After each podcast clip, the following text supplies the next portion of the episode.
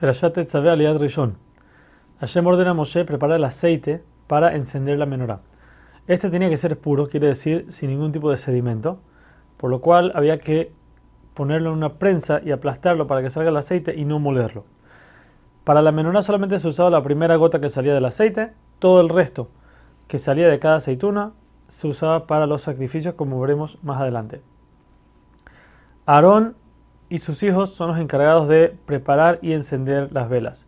Tenían que poner suficiente aceite en cada vaso para que éste pueda estar prendido toda la noche.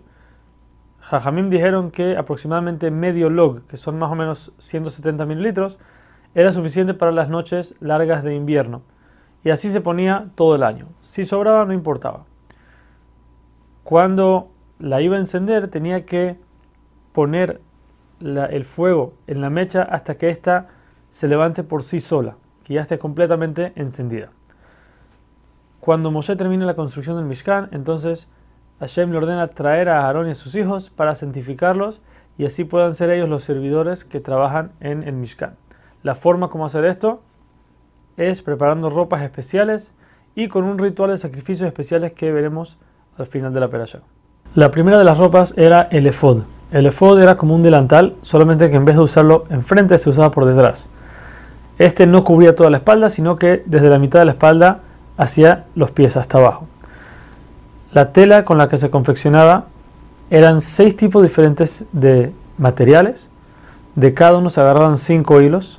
Se tomaba un hilo de oro por cada uno y se hilaba cada material por separado con su hilo de oro. Luego se tomaba estos seis hilos que cada uno tenía dentro de él otros seis más y se hilaba en un solo hilo que con eso entonces se tejía el efod y otros, otros más, otras ropas más que veremos más adelante. Como dijimos, el efod era un delantal que se usaba por detrás, de la mitad de la espalda hasta los pies. En la altura de la cintura tenía unas cuerdas que tenían que ser hechas con él, una sola pieza, que estas se amarraban por enfrente de Aarón. Tenía otras dos cuerdas que empezaban en el mismo punto, en las esquinas, empezaban igual como las cuerdas que van el, que, que amarran a Aarón por enfrente, solamente que estas iban para arriba, pasando los hombros, llegando hasta el pecho, y sobre los hombros de cada lado se ponía una base de oro, la cual encima de ella iba una piedra preciosa, que en cada una de las piedras tenía seis de los nombres de las tribus de Israel, en orden de edad.